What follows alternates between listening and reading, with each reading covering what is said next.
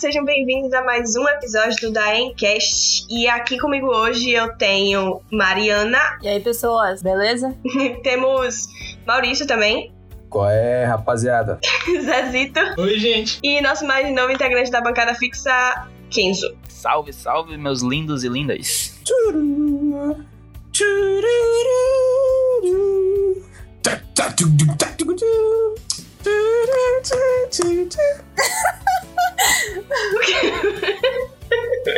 Que viagem é essa, véi? Da onde vem a miséria? Já que vou começando aqui, segue a gente na rede social. No Instagram é arroba Mecânica Federal. A gente também tem e-mail se vocês quiserem mandar alguma coisa. ouvidoria.daen.gmail.com E no episódio de hoje, a gente quis trazer um pouquinho sobre a imagem que nós temos da engenharia. Seja ela de forma mais subjetiva ou da engenharia do curso que fazemos. Eu posso falar como, como, como eu comecei com engenharia? Pode, Mariana. Quando eu era pe- pequena, eu já, tive, eu já quis ser modelo, cantora, atriz, editora de vídeo, diretora, médica. Dono e proprietário do Salão da Beleza. Piloto de helicóptero. Aeromoça. Acho que eu não cheguei a isso, não. Nunca tinha, tinha medo de voar. Não queria ser aeromoça, não, mas eu queria ser inventora e cientista. Quando eu era pequenininha, eu pegava um monte de objeto inútil e tentava. Oferecimentos Mundo Bigman. Exatamente. Quando eu era pequena, eu pegava um monte de objeto inútil e tentava fazer, criar alguma coisa. Nunca dava certo, mas era a minha, minha tentativa de ser uma inventora, né? Aí eu entrei no ensino médio, aí eu descobri que existia física, matemática e química. E eram matérias muito legais. Inclusive, eu participava de Olimpíadas. E aí eu, eu resolvi escolher engenharia mecânica por ser mais versátil. É isso aí. Foi assim que eu entrei em engenharia mecânica. Achava que ia inventar coisas. Emocionado aqui, Mariana. Realmente emocionado. Agora vamos, vamos dar seguimento e acabou o primeiro top. O legal é a parte do eu queria ser cantora, modelo, editora de vida.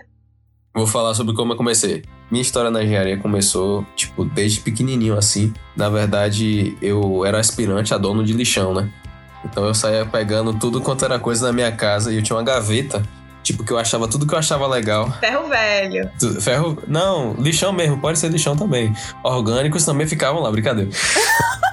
brincadeira. Eu, eu saía catando, pô, vergalhão de minha casa, tipo, porque eu, eu- na minha cabeça eu ficava montando um monte de projeto, arame. Como é que tinha vergalhão solto na sua casa assim? Porque tava em construção na época, eu era pequenininho. Aí eu saía catando, tipo, eu tinha martelo, um monte de ferramenta guardada. Eu sempre ficava na minha cabeça, né, sonhando com coisas que eu podia inventar, que eu podia fazer, né. Aí eu fiquei com 12 anos e eu tive vontade de fazer educação física.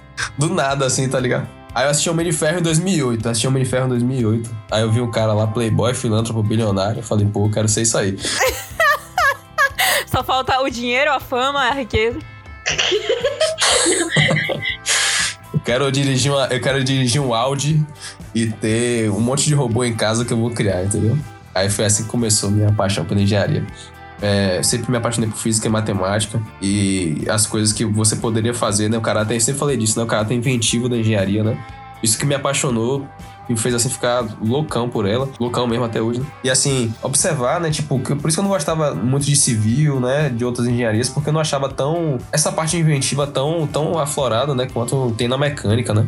Mecânica você é um criador, pô, é linear isso aí. Você pode fazer um monte de coisa, né? Civil você só faz prédio e tá lá parado. Brincadeira, galera de civil. Aquele abraço. Trabalhe com nós, viu? Vocês são legais. Diga aí, Mavi, como é que você, como é que você escolheu uma engenharia mecânica? Caraca, eu sabia que eu queria fazer engenharia e alguma coisa relacionada a, a construir coisas, sabe? No sentido de me dar liberdade pra eu conseguir estudar a ponto de construir o que eu quisesse. Claro que não é assim que a gente sabe que não é bem assim que funciona, mas você já ter, tipo, a mecânica ela tem muito isso de abrir sua mente pra te dar. é, o suporte pra você ir pra qualquer área sem falarem, tipo, essa, você não pode ir pra essa área. Tipo, se eu fizesse civil e eu quisesse construir um robô. E eu ficar, tipo, mas peraí, querido, calma aí, falta, falta uns, uns conhecimentozinhos a mais, né?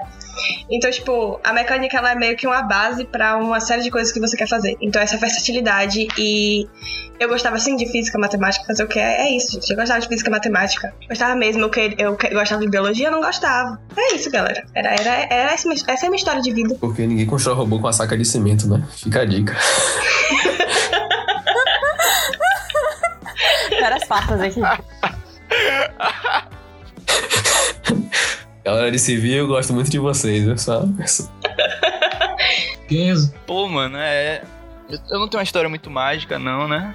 Tipo, meu pai chegou pra mim e falou assim: Ô filhão, seu primo tá fazendo engenharia mecânica. Você gosta de matemática, né? Eu falei: Gosto. Então que você não faz? Eu falei: Tá bom, vou fazer. Eu, basicamente isso. Emocionado, pô. Emocionado aqui agora. Melhor história de todas. Rapaz, maluco. Que superação, velho. Que, que storytelling? Isso aí, viu? Mas aí, ó, seguinte, né? Chegou o nono ano, mais ou menos assim. Tava barril de pagar colégio particular, né? Tava uns 800 por mês, tava barril, velho. E aí, tipo, eu fiquei sabendo do IFBA, o antigo escola técnica, né? E descobri que era de graça, velho. Quando eu falei, pô, é de graça esse negócio? Você, você não paga nada pra estudar lá? É, é. Eu, pronto, vou tentar me jogar aí?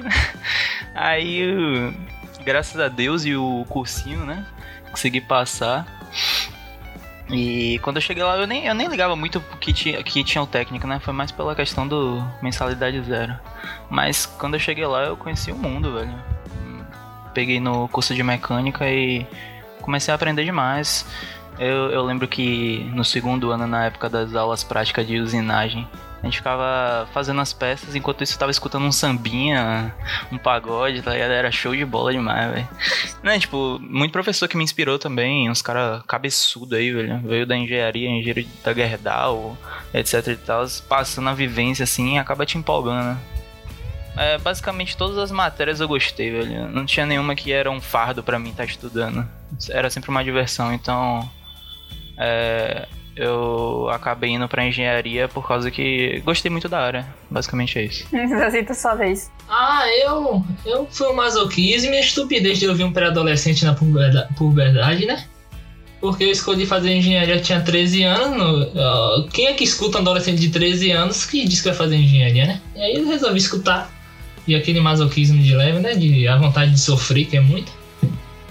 É isso, acabou. Agora, história de vida de Zezito. O Zezito não era uma criança normal na sua idade, não queria ser um bombeiro. Mentira, gente. É. Na verdade, eu. Eu conseguia estudar as coisas no colégio de boa, mas eu não gostava de português, sempre odiei gramática. Biologia é uma merda. Eu não tenho paciência. Eu, gosto de geografia e história, mas eu sabia que eu não ia ter paciência pra sentar ali, ler um monte de texto aprender geografia e história na faculdade. Eu disse, porra. A única coisa que eu gosto de fazer nesta merda é matemática. Nem era química. Química eu gostava em partes. Porque orgânica foi uma desgraça. Eu disse, vou fazer engenharia. Com 13 anos, a primeira engenharia que a criança conhece é civil. Beleza. Eu disse, pô, engenharia, qual fazer? Qual é que tem mais possibilidade pra mim, né? Elétrica, eu olhava assim, nem sabia o que fazia elétrica.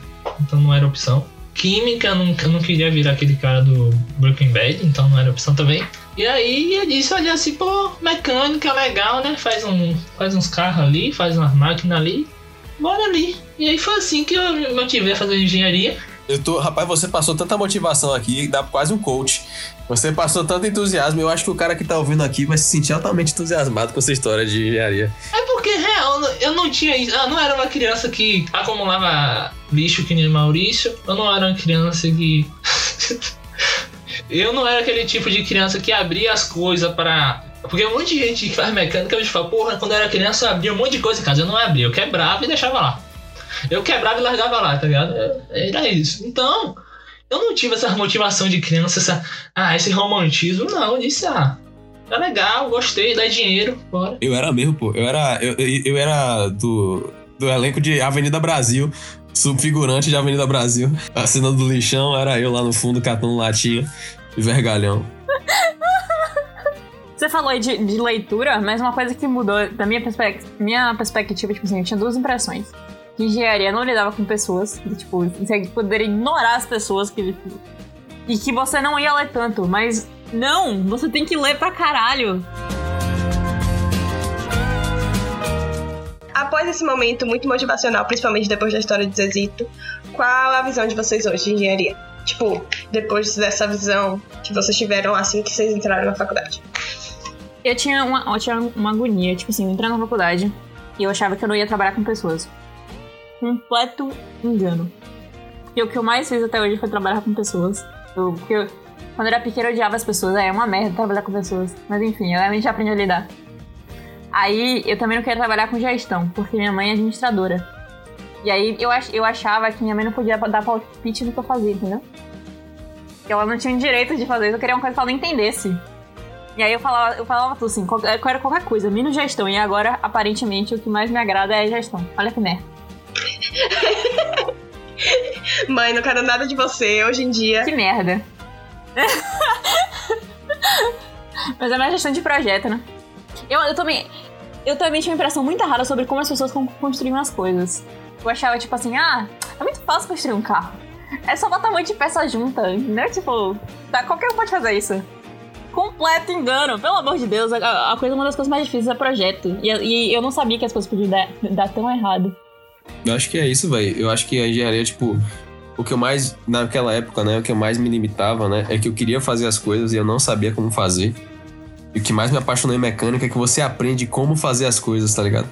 Você olha para você olha para uma peça e você, pô, velho, eu sei como faz, eu sei o que, o que precisa para fazer isso.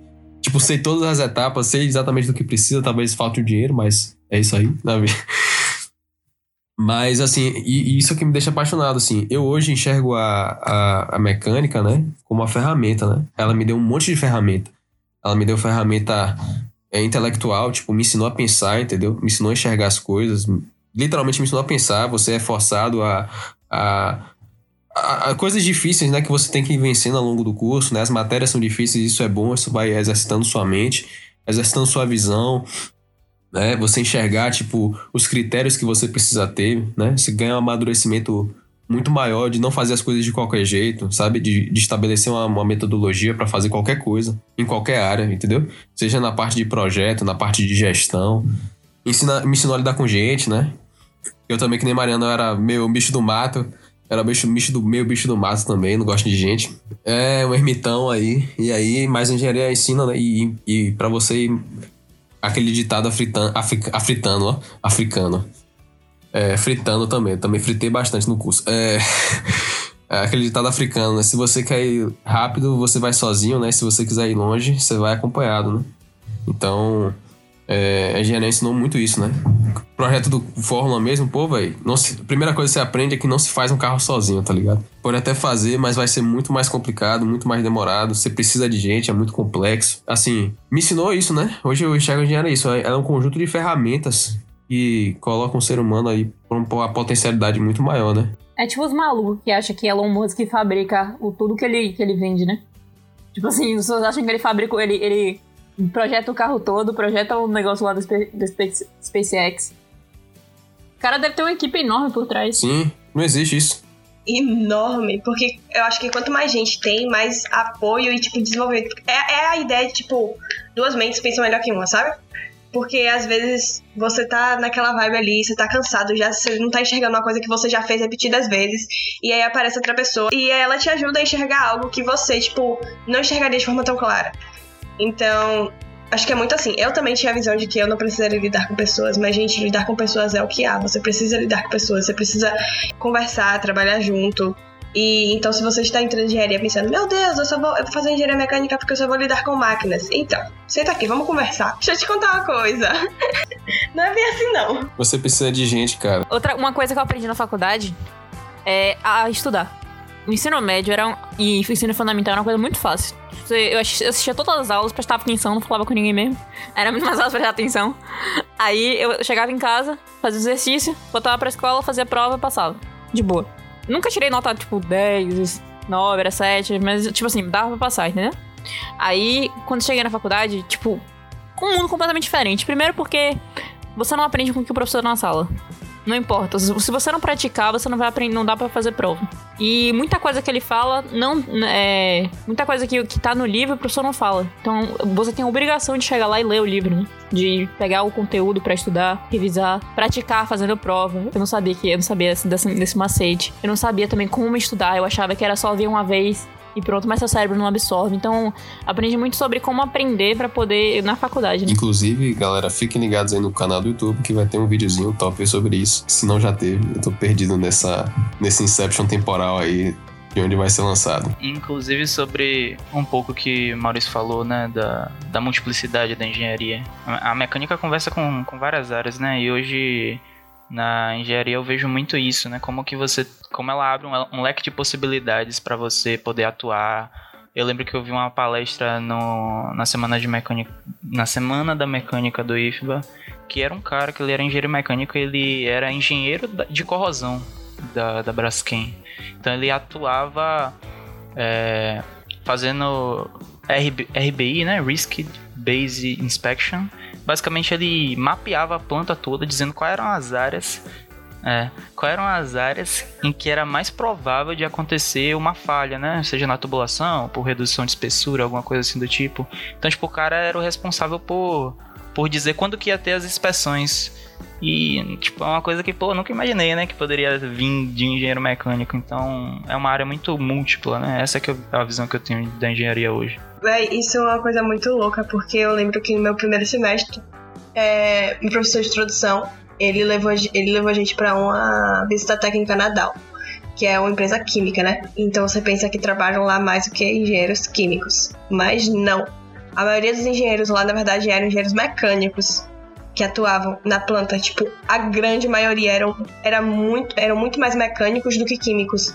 E quando você olha assim, é uma coisa que você pensa, nossa, mas mecânico por quê? Velho, atuam em N áreas diferentes, de várias formas, tipo, que a gente nem pensa que é possível. Então a faculdade literalmente ela abre seus olhos pra você ver que você não vai atuar só naquela área mínima que você tá pensando, principalmente mecânica, que é tão versátil.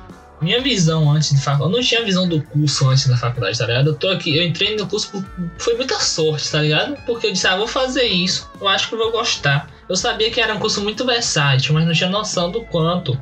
Então, tipo, no ensino médio, eu não tinha noção do que. Se alguém perguntasse ah, como é o curso que você quer fazer, ah, é pra projetar um negócio de máquina lá, trabalhar com máquina. Era basicamente isso, tá ligado? E aí, eu entrei no curso e acho que foi um. A faculdade foi um baque muito grande, né? Minha visão de faculdade é, mudou muito. Eu quase desisti do curso no primeiro ano também. No início do curso, como você não vê o curso, às vezes é complicado, né? Então já fica a importância do projeto de extensão também, que é para você ver isso na prática. Eu talvez não tenha desistido de mecânica por causa disso e não tem engenharia hoje que eu não me ve que eu me vejo além de mecânica, né? Principalmente por isso, porque porque você tem essa versatilidade. Então, uma visão muito grande, você pode trabalhar ou você trabalha com climatização, você trabalha com mecânica, trabalha projetando, você trabalha projetando diversos, diversos tipos de coisas diferentes, você pode trabalhar com é, tubulações, sistema de fluidos, análise de riscos e até a própria parte de gestão, né? E é um padrão, né? Que tem, pelo visto, no pessoal que entra no curso, que é não querer trabalhar com pessoas antes de entrar. Eu também não gostava, era muito antissocial. Se eu, se eu pudesse fazer os trabalhos em grupo, individual, eu fazia. Acho que as pessoas que gostam de exatas, no geral, né, tem esse hábito de ser mais fechado. Mas a faculdade é um mundo, velho. E na faculdade também eu aprendi que trabalhar com pessoas é muito foda, velho. Trabalhar com gestão de pessoas, gerindo pessoas, principalmente agora, tipo, por exemplo, eu trabalhei intenso semestre passado com gestão de pessoas na empresa Júnior, porque eu trabalhei nesse setor e tipo, foi muito foda pro meu desenvolvimento pessoal como líder, para me desenvolver como gestor em engenharia, foi de trabalhar com pessoas, você entender esse, esse processo todo. Então é muito foda você conhecer esse trabalho que você tem com pessoas aí.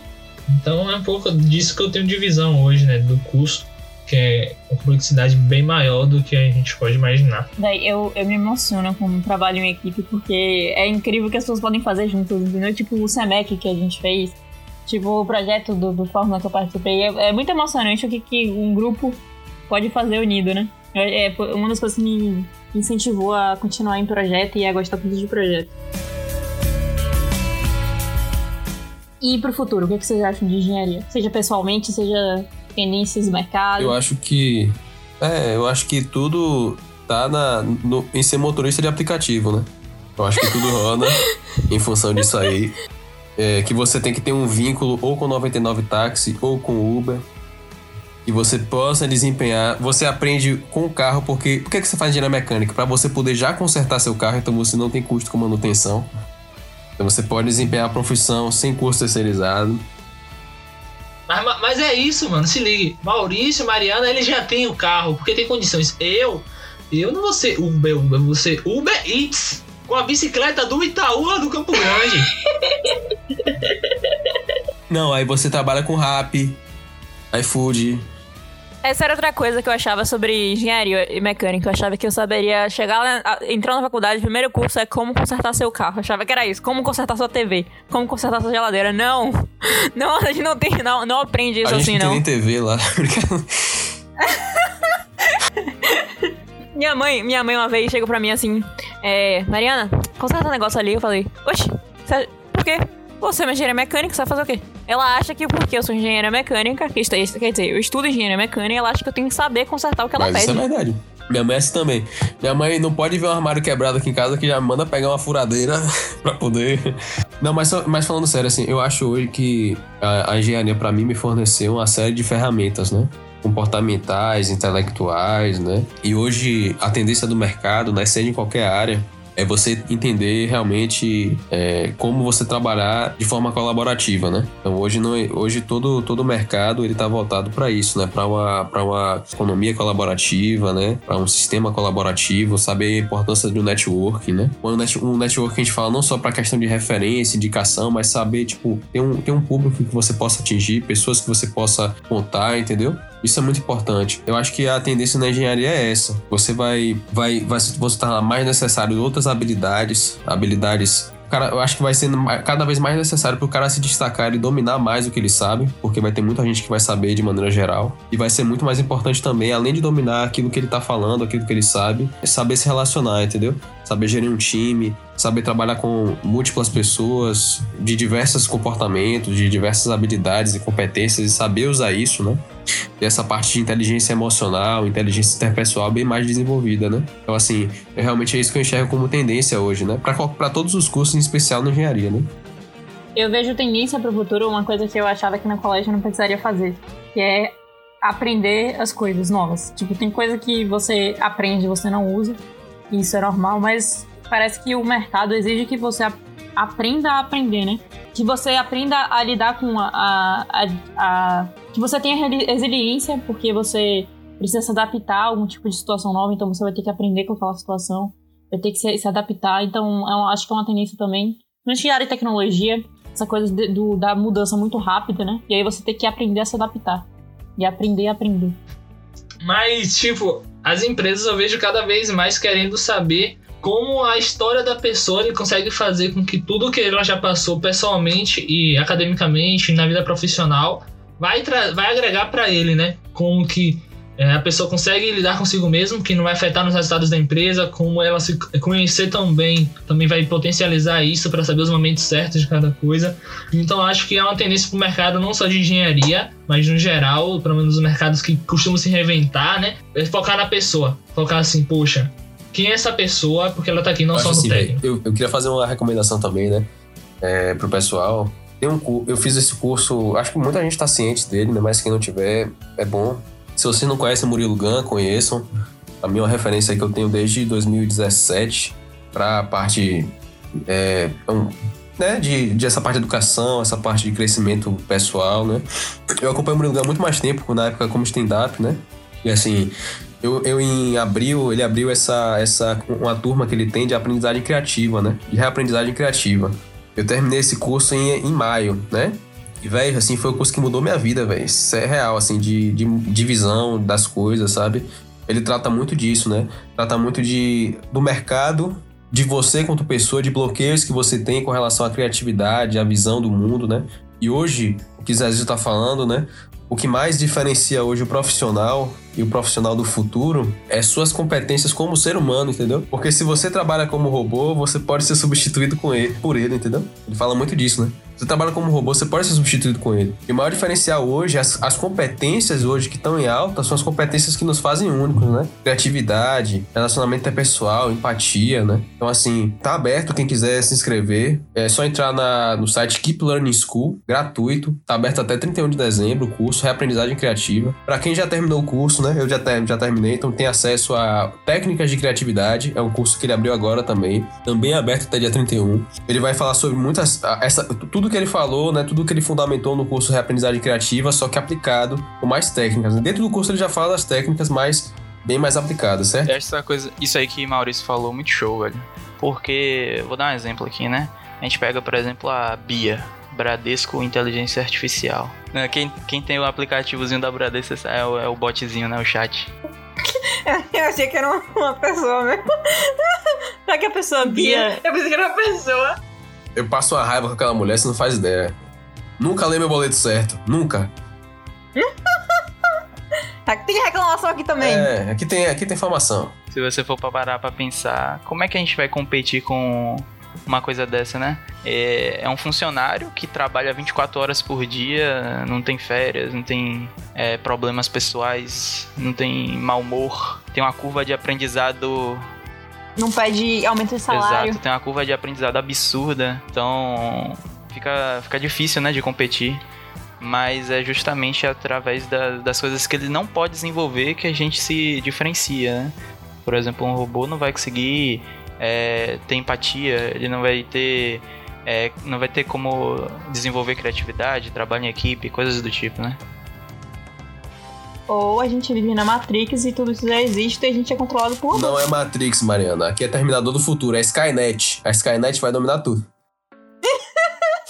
Isso aí que Kenzo falou é muito aí, tipo, pra gente conseguir desenvolver isso cada vez mais, é importante a gente ter inteligência emocional. E se você quer saber um pouco mais sobre inteligência emocional, é só ir escutar o episódio 4 do meu podcast Novos Adultos, que a gente fala sobre inteligência emocional. Então vai lá. Olha o jabá. jabá absurdo. Uma coisa que eu esqueci de falar também, né? Que a gente tá falando das competências e tudo mais. É algo que. Isso sempre foi um hobby pra mim. Eu tenho observado, tenho ficado muito feliz que o mercado tem seguido essa tendência, porque é algo que eu sempre gostei, né? Que assim, hoje, por conta também dessa questão do mercado estar mais inserido, a questão de criatividade, uma competência também do engenheiro, essa questão da, da que a gente tá vendo da tecnologia chegando, dos softwares e tudo mais, é saber design, galera. Estudem design, entendeu?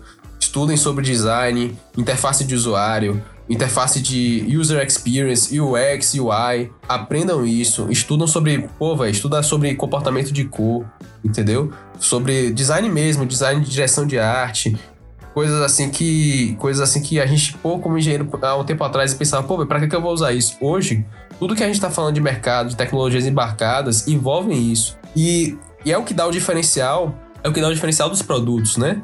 Você tá pegando, por exemplo, qual é o diferencial da Apple das outras empresas? Sempre existiu celular, sempre existiu smart touch, touch, touchscreen, sempre existiu e-mail, sempre existiu essas coisas. Qual foi a diferença? O cara chegou, combinou tudo e apresentou isso de, uma, de uma interface diferente. Uma interface de usuário diferente. Hoje a gente tá vendo várias empresas, a própria Ford, né, se reinventando aí com parte de tecnologias embarcadas, né? E assim, isso exige que vocês saibam disso, né? E vai exigir, pô, visão espacial que a gente já tem do da engenharia muito mais aguçada, uma visão de, de, de emo- das emoções, o que é que uma tra- que te permite, né? Porque isso vai ser uma habilidade que vai ser cobrada de você também. É porque eu acho que no final o que realmente importa é, não é só a sua ideia, mas como você apresenta ela, né? Então, tipo, isso envolve tanto como você é, se mostra pras pessoas e como você mostra a sua ideia pras pessoas. Porque você apresentar a sua ideia envolve as duas coisas. Mas é isso, velho. É isso mesmo. É storytelling. É, é, é um storytelling com design. Tem até um livro muito bom. É, design, tem um, design é storytelling. Um livro muito bom também. Isso aí que Mavi falou, inclusive, né, tava vendo um TEDx sobre como você apresenta a sua ideia e tudo mais, né, que é a metodologia do círculo de ouro. É um jeito muito bom se você quiser, é, quiser fazer uma apresentação aí, galera, pra vender seu peixe. Dá uma olhadinha nisso aí. É, é- esse cara é espetacular, velho. Conheço esse cara mesmo. Simon Sinek, que ele tem livros fantásticos. Então é isso, galera. Espero que vocês tenham gostado. Então sigam a gente nas redes sociais. Sigam a gente no Insta. Arroba Mecânica Federal. Isso, Mari. É, no nosso canal no YouTube. Tchau, pessoas. Adiós. Beleza, galera? Um abração. Até a próxima. Abraços e até a próxima.